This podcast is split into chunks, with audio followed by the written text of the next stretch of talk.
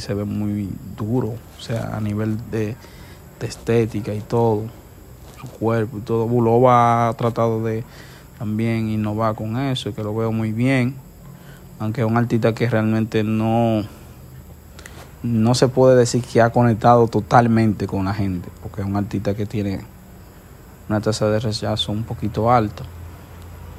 Entonces, pero ha intentado de hacer, ha intentado de hacer trabajo que quizás Rochi no ha hecho con respecto a la imagen. ¿Entiendes? Aparte de que son contrincantes, verdad.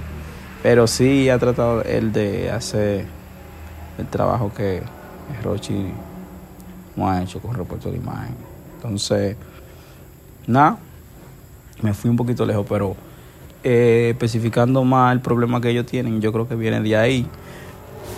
Eh, o sea, de, por eso que se sabe que hay un problema entre ellos.